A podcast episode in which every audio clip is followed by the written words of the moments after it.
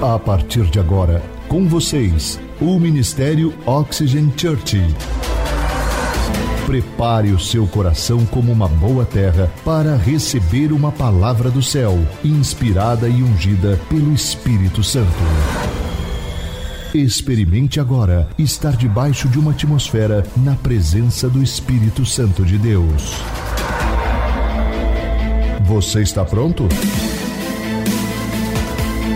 Então prepare-se, porque a palavra chegou.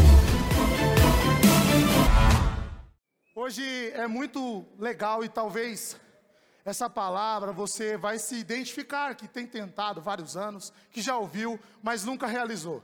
Mas hoje eu quero entregar para vocês duas chaves que vai mudar a sua vida.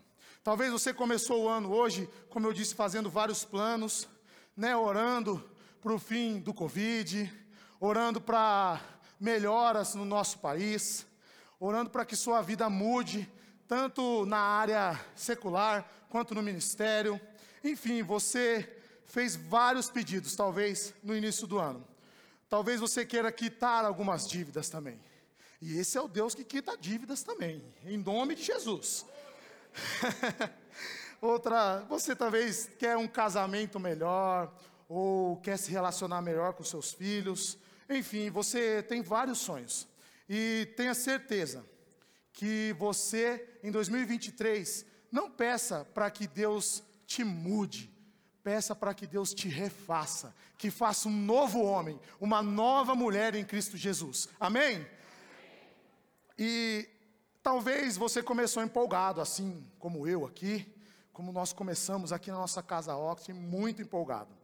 E eu tenho uma coisa para te dizer. Infelizmente, a maioria das pessoas começam o ano assim, fazendo vários planos. Mas elas começam apenas com força de vontade. Sabe, e eu tenho algo assim para te falar: que boa vontade não vai passar de mais uma tentativa. E poderá falhar, e você poderá falar relativamente rápido. Anote isso. Boa vontade não passa de mais uma tentativa. Então, se você começou o ano com força de vontade, muitas pessoas falam assim: nossa, eu tenho força de vontade de ir para a academia. Mas quando você tenta colocar essa força de vontade por vários, vários dias, vários meses, você acaba desistindo, você acaba falhando. E eu já me peguei assim. Muitas vezes eu falei, eu tenho força de vontade, eu sou bem intencionado, mas eu aprendi que a força de vontade, ela sozinha e ela apenas não vai te levar muito longe. Não vai te levar para algo maior que você queira alcançar. E mas hoje eu vou te, fica tranquilo, eu vou te mostrar como você vai fazer isso. E hoje eu quero olhar para um, um cara, uma pessoa da Bíblia muito top.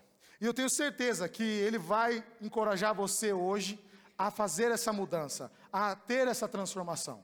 Esse cara, ele foi como eu e você. Ele era um cara, talvez na Bíblia, um dos caras que mais fez danos ao Evangelho de Cristo. É o apóstolo Paulo. Todos aqui conhecem a história de Paulo. Quem não conhece, eu vou narrar um pouquinho. Paulo, ele era literalmente um perseguidor de cristão. Ele era um matador de cristão. Então, Paulo ele pegava cartas autorizadas pelo governo na época para poder matar, para poder caçar os cristãos, literalmente. Só que ele não contava com astúcias do nosso amado Jesus. E um dia, em Atos, vamos ler aqui, Atos 9, 1, a partir do versículo 1, diz assim: E Saulo, respirando ainda ameaças e mortes, contra os discípulos do Senhor, dirigiu-se ao sumo sacerdote e pediu-lhe cartas para Damasco, para as sinagogas, a fim de que, se encontrasse alguns deste caminho, quer homens, quer mulheres, os conduzisse presos a Jerusalém. E indo no caminho, aconteceu que chegando perto de Damasco, subitamente, diga assim, ó, subitamente, subitamente. é de repente, Jesus muda a nossa história. E aí ele diz assim: subitamente. Oh, ah, aqui, achei. Oh, é, e indo ao caminho, subitamente o cercou um resplendor de luz do céu. E caindo em terra, ouviu uma voz que lhe dizia: Saulo, Saulo, por que me persegues? E ele disse: Quem é, Senhor? E disse o Senhor: Eu sou Jesus, a quem tu persegues. Duro é para ti recalcitrar contra os aguilhões. E ele, tremendo e atônito, disse: Senhor, que queres que eu faça? E disse-lhe o Senhor: Levanta-te e entra na cidade, e lá te será dito o que convém fazer. Para você ter noção do que nós estamos falando, o apóstolo Paulo, ele depois que ele encontrou Jesus, um grande resplendor de luz, ele ficou cego, e aí Jesus fala: vai até tal lugar que lá você vai encontrar a chave e a resposta para aquilo que você está procurando. E depois que houve essa transformação na vida do apóstolo Paulo, sabe o que aconteceu? Simplesmente, e, e detalhe, o apóstolo Paulo, ele não caminhou com Jesus como os outros doze apóstolos. Ele teve esse encontro com Jesus depois de Cristo ressurreto. Então, ele simplesmente escreveu metade do Novo Testamento. Ele foi um dos maiores propagadores do evangelho na época. Ele pregou pela Ásia, pela Europa, ele pregou ali na Ásia Menor, onde fica Israel ali. Ele foi um propagador do evangelho. Então, quando eu olho para a história de Paulo, o que, que eu vejo? Eu vejo que eu e você temos saída, gente. Aleluia! Eu e você temos um novo começo, uma nova história. E em 2023 começa essa nossa nova história. Em nome de Jesus, nós começaremos uma nova história. Mas Paulo nem sempre foi assim. Paulo, no meio da caminhada, ele tinha muitas dúvidas. Paulo, ele tinha muitas perguntas que ele não entendia, até coisas que ele não queria fazer e ele fazia e ele não entendia. E aí eu fico mais tranquilo, porque assim como eu, Paulo tinha dilemas. Glória a Deus por isso, porque nós podemos nos espelhar em alguém como nós. Em Romanos 7, 15 ao 19, ele diz assim: Eu não entendo o que eu faço, pois não faço o que eu gostaria de fazer.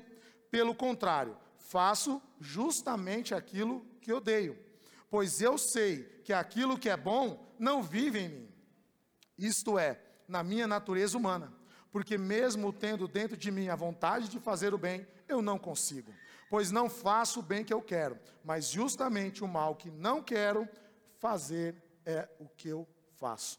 Gente, é muito legal a gente ler isso agora, porque nós podemos olhar alguém que foi como eu e você, que tem muitas dúvidas, mas que um dia encontrou a resposta para as perguntas dele. E lá em Romanos também 7, 24, ele diz: Como sou infeliz, quem me livrará deste corpo que me leva à morte? Quantas vezes você já se pegou perguntando isso? Senhor, e agora? O que eu vou fazer? Eu pequei, e agora quem vai me libertar? Nossa, de novo, Jesus, de novo está acontecendo isso. Eu não acredito, eu achei que eu já tinha passado dessa fase, mas de novo, Quantas vezes você já se viu gritando por socorro lá no seu quarto? Quantas vezes? Será que só eu? Não? Mais gente. Sim, a gente grita por socorro, mas aquilo que nós não deveríamos fazer, nós fazemos sempre. Mas hoje eu quero dar as respostas para você. E por isso, hoje o título da nossa série é nós vamos percorrer agora nos próximos nas próximas reuniões sobre a série Supere-se, como você já viu aqui no nosso vídeo.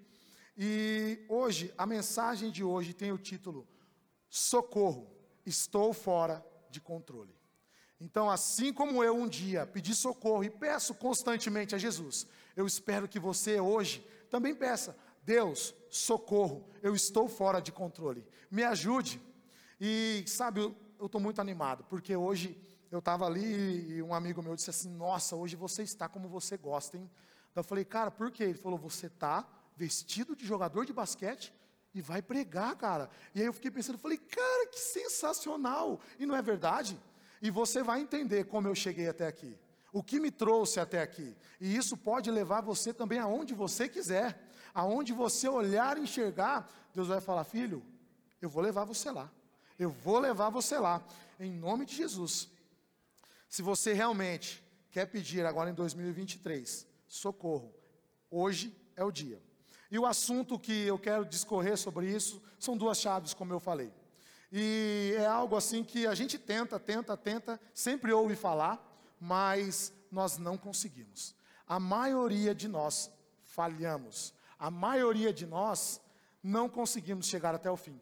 Quantos aqui, se você quiser levar, levantar a sua mão, fica à vontade. Quantos aqui, todo ano, tenta fazer algo, mas quando chega no final do ano e você olha para trás, você não concluiu. Eu sou um desses. Muita gente. Então, assim, nós temos algo em comum. E hoje a primeira chave que eu quero falar para você, talvez você não goste muito, mas é o dom da disciplina. Você já parou para pensar que alguns agora nesse momento vão falar assim: não, mas eu sou disciplinado, eu tenho disciplina. Outros vão falar, mano, desculpa, mano, aí, gente, é que sai assim à vontade, porque eu estou em casa, né? Mas é, talvez você fala, não, eu não sou disciplinado, eu preciso aprender. E eu quero dizer para você que você que é disciplinado, pega a segunda chave. E para você que não é disciplinado, pega as duas chaves aí. Tenha o dom da disciplina. E eu tenho certeza que se você aplicar isso esse ano, você vai chegar no final do ano e vai encontrar comigo ali no culto de ano novo e vai falar: Pastor, eu consegui realizar aquilo que eu queria. Eu consegui realizar, eu não sei se todos, mas a maioria dos seus projetos irão se realizar, em nome de Jesus. Amém? E o que eu quero fazer hoje é explicar de uma maneira muito simples como você pode usar a disciplina. E ela fica num degrau assim perto de você, porque às vezes você fala, poxa, ser disciplinado, acordar todo dia, acordar toda manhã, fazer todo dia aquela repetição. Meu Deus, que coisa monótona, que terrível. Mas saiba que hoje eu quero ajudar você a entender que a disciplina é alcançável, totalmente alcançável. E se você deixar Deus te ajudar, realmente você vai ter a disciplina em sua vida. Mas vamos lá. O que é a disciplina? Não sei se você já teve essa definição, mas a, disciplina é escolher o que você mais deseja, em vez do que você deseja agora. Deu para pegar? Deu para pegar? A disciplina, anota isso aí no seu celular para você ler todo dia. Disciplina é escolher o que você mais deseja, ao invés de escolher o que você deseja agora. É muito simples. Disciplina é você falar assim: isso é fácil, gostoso, mas é errado. Não quero agora. Porque você está enxergando aquilo que está lá no final do caminho. E isso acontece em várias áreas da nossa vida. No nosso casamento, eu acredito que ninguém entrou num casamento e falou assim: olha, eu vou me separar quatro vezes até os 40 anos. Não. Você não entra num casamento e fala assim: olha, é, eu vou me separar, se não der certo, eu separo. Ah, se der certo, eu tenho filhos e cuido deles, senão eu não vou cuidar deles. Se me encher muitas paciências, eu não cuido. Não, você não faz isso. Você entra enxergando lá na frente. Eu vou ter um casamento abençoado. E isso antes de você casar.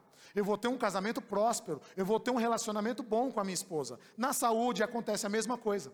Ninguém quer dizer assim: olha, eu vou com 40 anos, que é eu estou perto disso, por isso que eu falo 40 anos.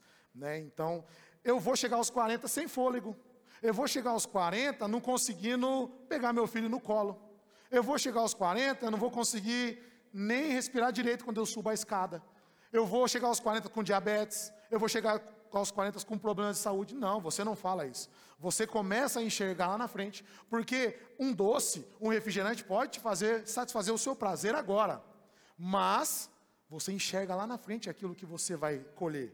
Então eu rejeito isso agora para que lá na frente eu tenha todos os benefícios. E assim é na vida financeira, assim é no esporte, se você pratica algum esporte, você faz o sacrifício agora de rejeitar algumas coisas para que no futuro você tenha o objetivo maior alcançado. E muitos de nós queremos essas coisas semelhantes, mas por que a gente não colhe os mesmos frutos? Uns prosperam outros conseguem alcançar o objetivo e nós não. E nós colhemos frutos diferentes. Por quê? Porque se nós praticamente temos os mesmos desejos e vimos isso todo ano, eu quero dizer para você que os seus desejos, eles não determinam quem você se torna e os frutos que você colhe. Mas a disciplina, sim, ela vai determinar quem você irá se tornar e trazem os frutos que desejamos colher. Os frutos e os desejos que não determinam o que você faz. As disciplinas determinam. Então, se eu quero ter uma vida melhor, eu preciso ser disciplinado. Eu preciso ter constância. E uma vida melhor não trará o desejo de uma vida melhor, não trará uma vida melhor. Esperar uma vida melhor não trará uma, um desejo, uma vida melhor. Uma das razões, como eu disse, para que nós não alcancemos esse objetivo é porque força de vontade não funciona. Quantos aqui já falaram assim, nossa, eu tenho bastante força de vontade? Quantos? Muita gente. Mas a força de vontade, ela não vai te levar a lugar nenhum. E eu vou te mostrar por quê. Porque a força de vontade, ela é como um músculo. Quem aqui já foi na academia ou vai na academia? Não precisa levantar mais o braço, não vai cansar, né? Levanta, abaixa. Mas quem já foi na academia? Eu já fui. E eu e o pastor Vinícius aqui, nós estamos indo na academia. E o que, que acontece? A gente coloca lá 2 quilos, né? Que é bastante, 2 quilos. Mas aí é só a barra, só a barra. A barra pesa 10, já basta para mim. E aí você tem lá, o, o seu instrutor fala assim, ó, você tem quatro séries de repetições. Você fala, você está brincando comigo.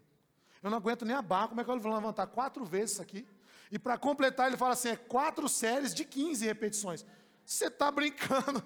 E aí você começa. A sua força de vontade é assim. Você começa um ano empolgado e vai lá. Pá, pá, pá, 15, a primeira, suave. Fala agora, põe mais dois aí, professor. Que agora nós vamos nesse negócio aqui.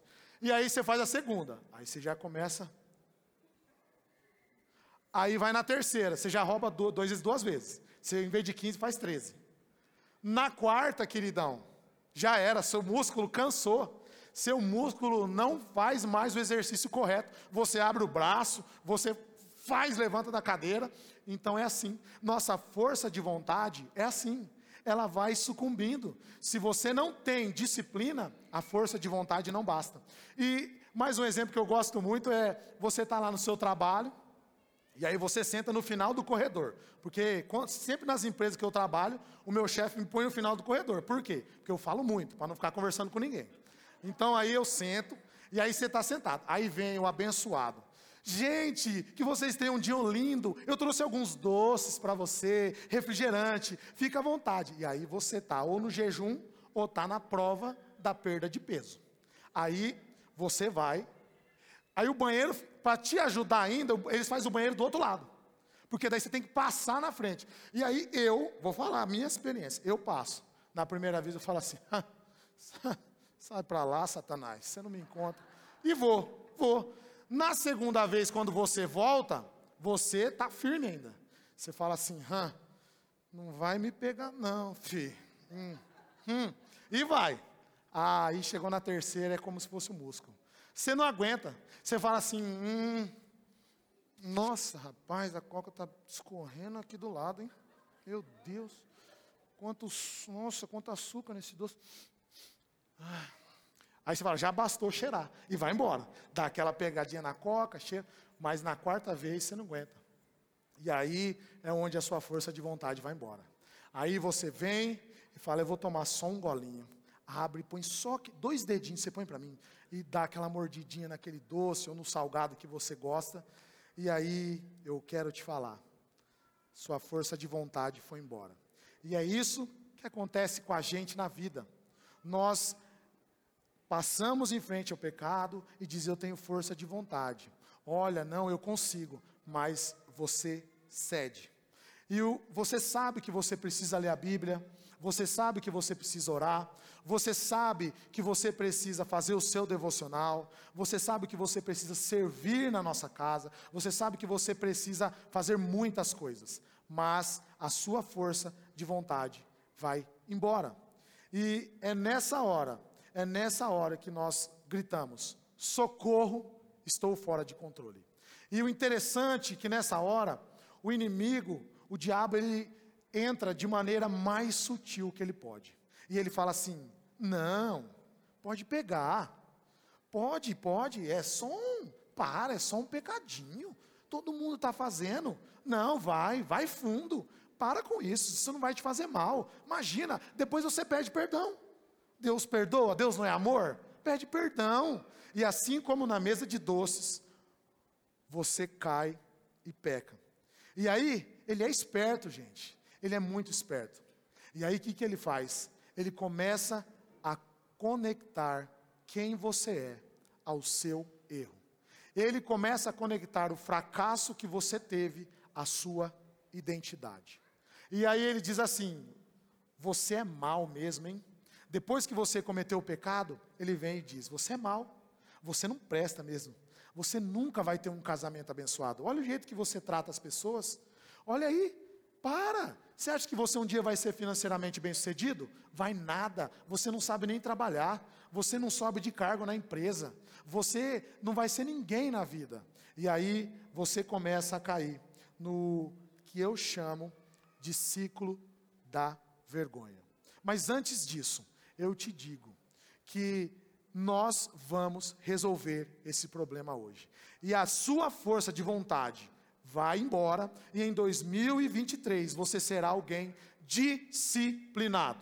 Você será alguém totalmente disciplinado e voltado para o relacionamento com o Espírito Santo. E o seu 2023, eu declaro, será mais brilhante, mais sensacional, mais incrível. Pense na coisa mais incrível que você quer conquistar. Assim será o ano de 2023 na sua vida. Eu declaro que ele não tem poder sobre a sua identidade. Ele não tem poder para falar quem você é, porque você é alguém novo em Cristo Jesus. Amém. Amém. Mas, ó, preste muita atenção na chave que eu vou te dar. Porque o ciclo da vergonha, a gente cai constantemente, constantemente. E eu vou te mostrar isso. Porque Paulo também caiu nesse ciclo da vergonha. Ele viveu esse dilema por muitas vezes, mas ele sabia quem ele era. Ele sabia quem ele podia realizar. Ele sabia o quem ele tinha encontrado a caminho de Damasco. E ele sabia que quem ele tinha encontrado, e se você encontrar hoje, ele vai te levar a lugares muito mais longe, muito mais distantes do que a sua visão pode imaginar. E uma coisa muito legal que, lendo e fazendo a pregação, é, eu vi, e nosso pastor já falou, é que a gente tenta, tenta, tenta muito. E você diz assim: ah, eu vou tentar, ah, eu vou tentar, e tenta, e tenta, e tenta. Mas preste atenção, anote isso. Quem tenta, não realiza. Quem tenta, não realiza. É assim, olha, tenta levantar o tablet. Tenta? Não. É, levanta o tablet. E aí você levanta. Tenta tal coisa. Não, você não vai tentar. Você vai realizar. Porque se você tentar, todas as vezes que você tentar, a sua falha será inevitável e aí você cai na o que nós chamamos do ciclo da vergonha. E aí o ciclo da vergonha é: você tenta muito, anote isso. Sua força de vontade enfraquece porque você está abatido e abalado porque tentou muitas vezes. E aí a sua falha é inevitável. E aí nós experimentamos a culpa e a vergonha. E nós tentamos muito, de novo, de novo, ser algo que não somos. Mas no fundo, a nossa identidade distorcida nos desencoraja e atrapalha a nossa capacidade de nos tornarmos quem Deus está nos chamando para ser. E esse é o ciclo da vergonha que você cai. Mas eu quero que você pense naquilo que você quer se tornar. Eu quero que você feche seus olhos agora, imagine aquilo que você mais deseja, aquilo que você mais quer em 2023, aquele projeto inalcançável, que você que as pessoas falam assim: "Não, isso aí é louco, é louco", mas pensa mesmo. Pensa numa coisa bem louca. E Paulo, ele diz assim: Quem me libertará dessa prisão? Quem pode me ajudar? E agora eu quero que você abra os seus olhos e você diga assim: eu vou perguntar para vocês assim: quem pode me ajudar? Ou para os mais antigos, quem poderá me defender? Ah, tem muita gente da minha idade aqui, mas eu quero que você diz assim: vou perguntar, quem pode me ajudar? E você vai dizer assim: graças a Deus que a resposta está em Cristo Jesus. Ele pode me ajudar. Vai, um, dois, três. Quem poderá me ajudar? Essa é a chave. Jesus Cristo hoje pode ajudar a você. Jesus Cristo pode mudar essa identidade. Jesus Cristo pode transformar você. Ele pode criar uma nova pessoa. E a segunda chave que eu quero falar com vocês é sobre essa identidade em Cristo. Você precisa criar algo em Cristo Jesus. Não basta apenas você dizer que caminha com Ele, que ama Ele. Não, você tem que mudar a sua identidade. E anote também: não se trata de tentar ser uma versão melhor de você.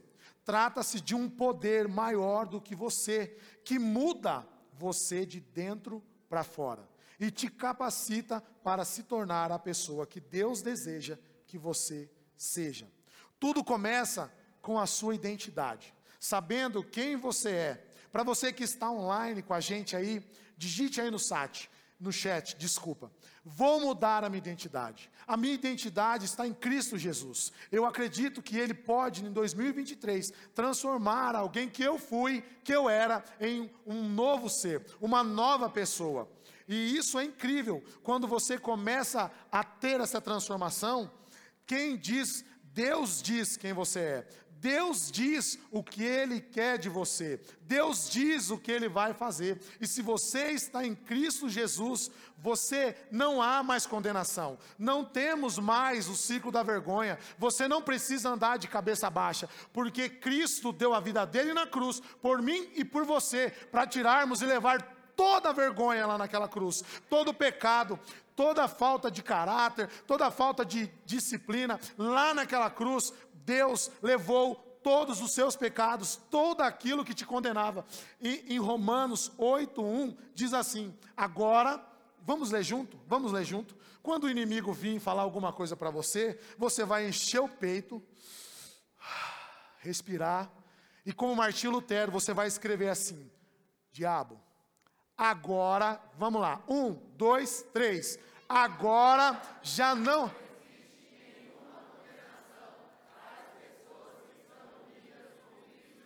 Aleluia! Aplauda Ele por isso. Não há condenação sobre você. Você é uma nova criatura. E sabe o que ele diz? Ele diz que você é embaixador do reino dele, que você foi designado para vencer. Você foi designado para ser alguém que você nunca imaginou em Cristo. A melhor pessoa, o melhor casamento, o melhor trabalho, o melhor relacionamento. Creia nisso. Como o meu pastor diz, Fale isso, porque isso será o próximo degrau que você vai pisar. O melhor de Deus para a sua vida em 2023. E isso aqui não é autoajuda, é uma nova identidade que você está encontrando em Cristo Jesus. Não é autoajuda, porque quando você encontra com Ele, você sabe quem você é. Você não precisa de autoajuda, você precisa do Espírito Santo vivendo dentro de você todos os dias. É isso que você precisa, porque se Ele vive dentro de você, Cara, você é melhor que Michael Jordan, que Pelé, que Ayrton Senna. Você é melhor que LeBron James. Você é melhor que Neymar. Você é vencedor em Cristo Jesus.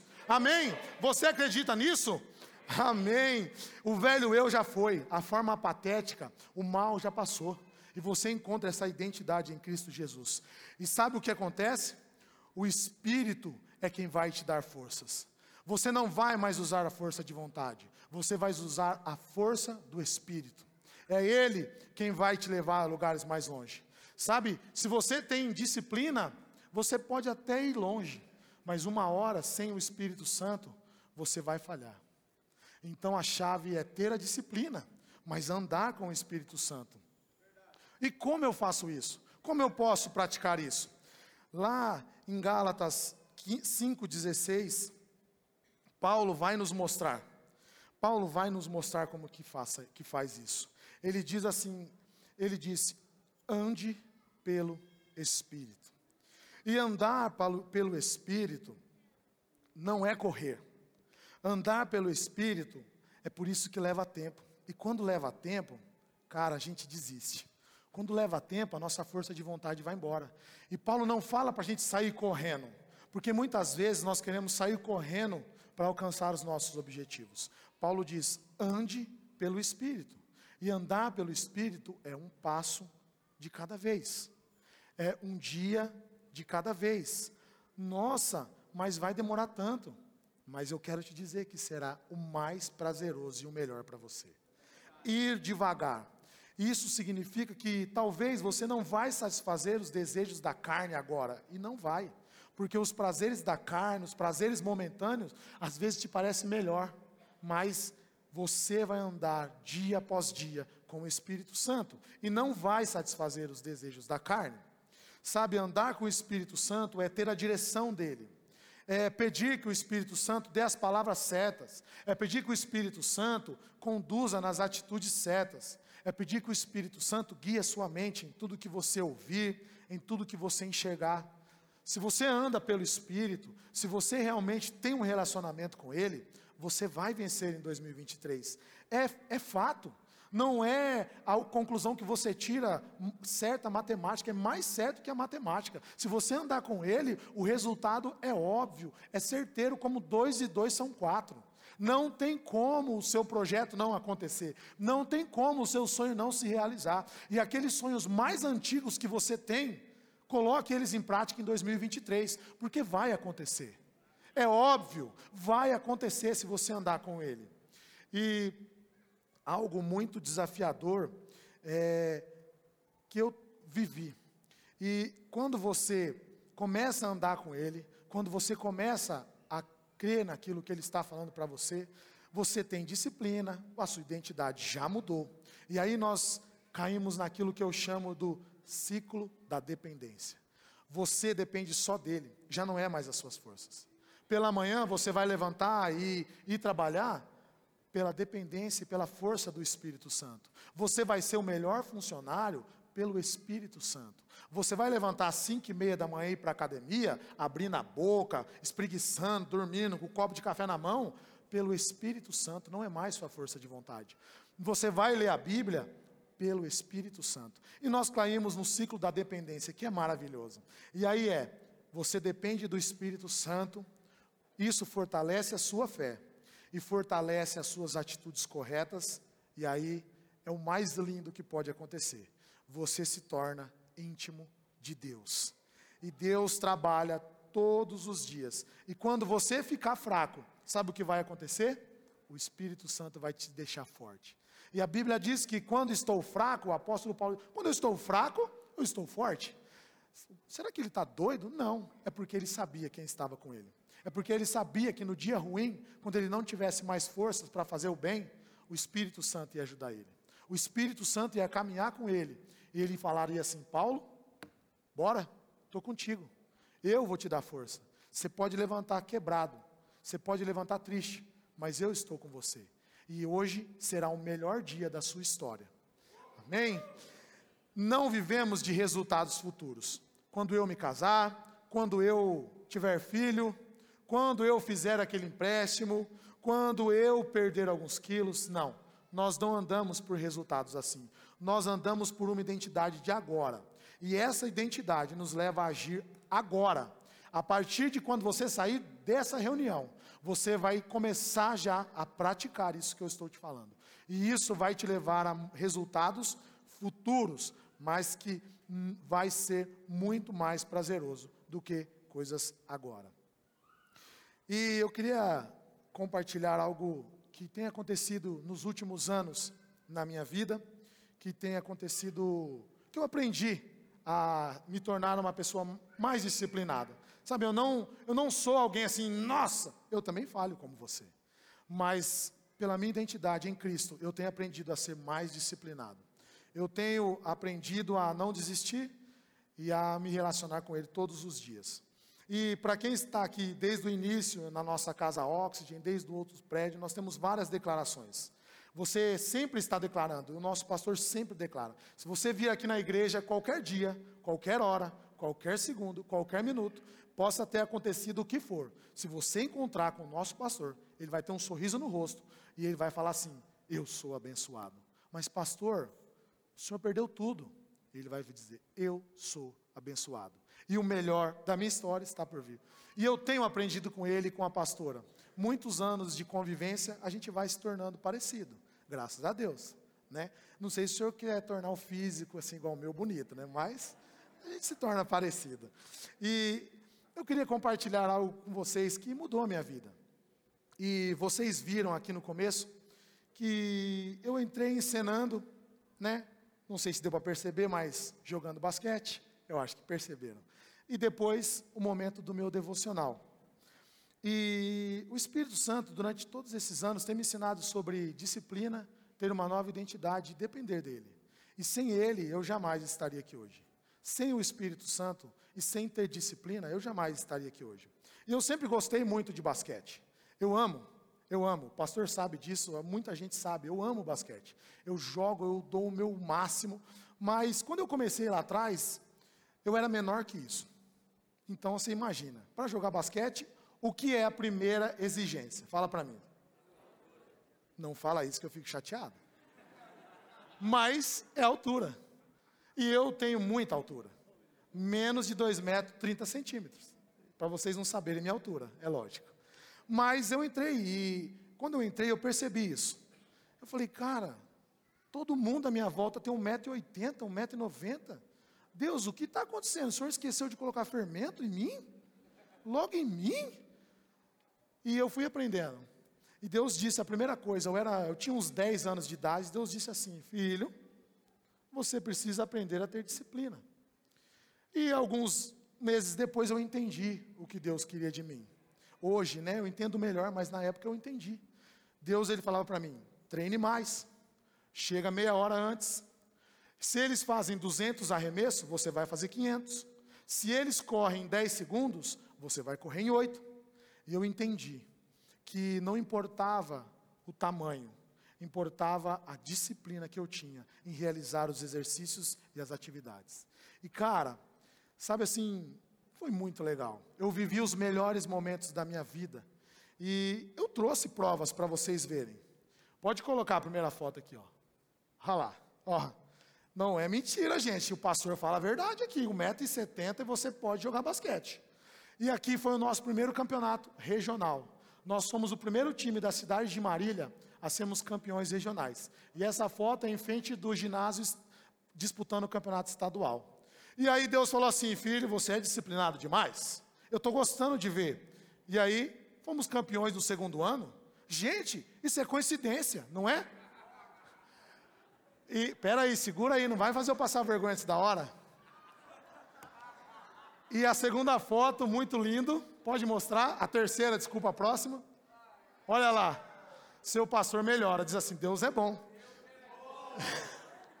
Mas aqui é na frente da escola em que eu jogava, do clube, e aqueles troféus ali dentro, se eu não me engano, as três prateleiras primeiras era do nosso time. Em 10 anos, eu contei em casa, eu tenho mais de 30 medalhas de primeiro lugar nos campeonatos em que eu participei. Você pode dizer, o Senhor é bom, Ele faz coisas que a gente não entende. E aí, para comprovar que depois de idoso eu também faço esporte, pode passar a segunda foto. Olha lá, ó. É, moleque. Essa é boa. Esse aí foi o meu último campeonato oficial que eu participei, que era um campeonato master. E como a disciplina não leva a gente muito longe, o que aconteceu? Fui campeão, né, gente? É óbvio. Pode passar lá. Ah, fui campeão. Mas como assim? 1,70m? Cara, você pode ter 1,20m, 2 metros. Se você não tiver disciplina, e ser guiado pelo Espírito Santo, você não sai do lugar. É muito gostoso. E depois, na minha ensinação aqui, eu também gosto muito de correr. Meu pastor amado, no ano de 2020, disse assim: Filho, vamos correr comigo? Falei, claro. Oxe, sempre pratiquei esporte, vamos embora. E no primeiro dia, como eu corria, pastor? Ele me apelidou de corrida de pato. Não, é carinhosamente, nós temos essa intimidade, carinhosamente ele, ele. Mas eu concordei com ele, porque eu fui correr, eu corri assim, ó. Cansado, acabado. E mais uma vez, o Senhor começou a me ensinar sobre disciplina. E graças ao meu pastor, para quem não sabe, não estava em nossa casa Oxygen, o pastor correu 365 dias ininterruptos, sem parar, todos os dias. E eu aprendi com ele o que é ser disciplinado.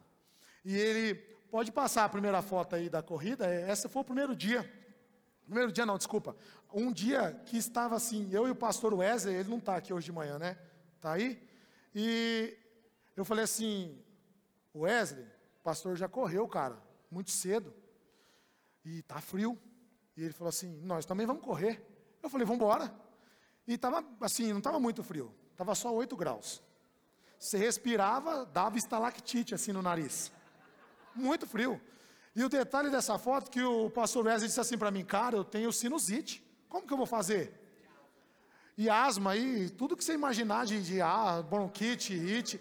Eu falei assim, filho, eu não sei também, vamos orar e vamos correr. Ele voltou para casa, sabe como?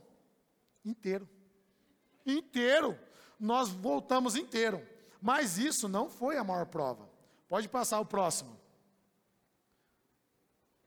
Olha ali o pastor Sidney. Ó, compromisso, né, filho? Gente. Vamos, vamos embora, vamos embora. Esse dia eu vou contar para você. Eu falei, não vou não. Eu liguei, mandei mensagem, 5 e meia da manhã. Falei, pastor, tá chovendo, tô voltando para a cama. Ele falou assim, ué, você derrete? Eu falei, não, reverendo, mas é que tá chovendo. Ele falou assim, Estou na pista, seis e meia. Falei, Jesus dos crentes, me dá graça, porque senão eu não sei. E aí eu aprendi mais uma vez que disciplina leva você mais longe do que você pode imaginar. Pode passar a próxima foto. Esse aqui é meu aplicativo de corrida. Em oito meses, eu perdi 17 quilos. E no final do ano eu falei, Jesus, para provar que eu sou disciplinado. Eu corri 50 quilômetros em 7 horas. Foi sensacional, gente. Você não tem ideia. Foi um dos melhores anos da minha vida. Foi muito bom, muito bom, muito bom mesmo. E o meu tempo com Deus, eu tenho aprendido durante todos esses anos que a melhor coisa que eu posso fazer é isso. E o meu pastor, mais uma vez, ele disse assim: Filho, nós vamos começar a orar. falei, pastor, oro demais. Oro pra caramba, bicho. Ele falou assim: não, você não está entendendo. Põe a próxima foto aí. Você vai orar comigo. Beleza, que hora que eu vou aí? Quatro da tarde? Oito da manhã? Não, não, quatro e meia. falei, pastor, mas é cedo. Eu, eu, eu trabalho. Ele falou assim: é? Pois é bom que você já sai daqui, tomado café com o Espírito Santo e vai trabalhar. E olha só, eu não tenho muita cara de sono, pouca cara de sono. E esse dia eu comecei a aprender a como depender cada vez mais do Espírito Santo, para que o nosso ministério prossiga e prospere. E hoje eu estou aqui, talvez você enxergue, né, de maneira falando, caramba, que legal estar lá. Nossa, é, parabéns. Mas nem sempre foi assim. Teve um começo. Pode pôr a próxima foto. E aí eu comecei a depender dele. Eu falava, Jesus, não tinha uma ministração que eu não tinha que cair no chão é a unção da caição. Eu tinha que cair, porque eu não aguentava. Eu amava, eu amo ele demais. Quando, é que vocês, mais recentes, nunca viram ministrando aqui, mas eu caio. O pessoal diz que eu não sei a letra, que eu não fico lendo, mas não é isso. É que eu não aguento. Eu não aguento. Quando ele começa a falar comigo aqui em cima, essa música, esse louvor último que o Vini cantou, eu não aguento quando ele fala assim, eu, do início até o fim eu vou estar com você. Eu não aguento, eu falo, Jesus, o Senhor é joia. E eu caio no chão, e não é a letra que eu não estou lendo. É, é o Espírito Santo. Próxima, próxima. E quando você entende que Ele está com você, não importa o lugar onde você vai. E esse dia foi muito especial. A igreja é, é tipo elevation, né, gente? Caixa de som boa, microfone excelente. O louvor todo microfonado com teclado. Mas o Espírito Santo ensinou e me disse assim: no dia que meu ministro, meu líder falou assim: quem vai cantar na igreja tal? Ele falou assim: só que lá não tem som. Lá, mas eu falei: como assim nós vamos cantar na igreja que não tem som? Ele falou assim: lá não tem teto também. Eu falei: gente, mas no sol, 5 horas da E o culto era 5 horas da tarde. Eu falei assim: mas como assim? Ele falou: não tem piso. Lá não tem porta, não tem nada. E muitos que estavam comigo no ministério de louvor disse assim: ah, pastor, oh, fulano, eu, eu tenho compromisso. Ah, fulano, eu tenho isso. Ah, fulano. E eu e mais uma amiga minha disse assim: Cara, nós vamos lá cantar. Eu já cantei e que eu vou lá e as pessoas serão abençoadas. Quando eu abrir a minha boca, não importa onde eu estiver, importa se o Senhor agir e se o Espírito Santo entrar no coração das pessoas. E foi o melhor culto que eu já cantei na minha vida, com todo respeito à nossa casa Oxen, mas foi incrível, incrível. E ao final da reunião, o pastor falou: Cara, eu achei que vocês não iam vir cantar. Eu achei que vocês não viriam a essa reunião. Eu falei, pastor, o senhor conta com nós que nós estamos juntos. E próxima foto. E aqui estou eu hoje. Não foi fácil. Foi muita disciplina, foi muita dependência dele. Foi muito árduo o caminho. Minha esposa está aqui, ela sabe quantas noites a gente passou ajoelhado. Quantas vezes eu dormia no sofá para orar. E ela falava assim: oh, já é sete horas, acorda. E mesmo assim, eu prossegui. E hoje eu estou aqui podendo realizar, assim, eu posso dizer, um sonho. E eu espero que também abençoando vocês. E o segredo disso tudo não é fruto da nossa força de vontade. Não é fruto apenas do seu esforço.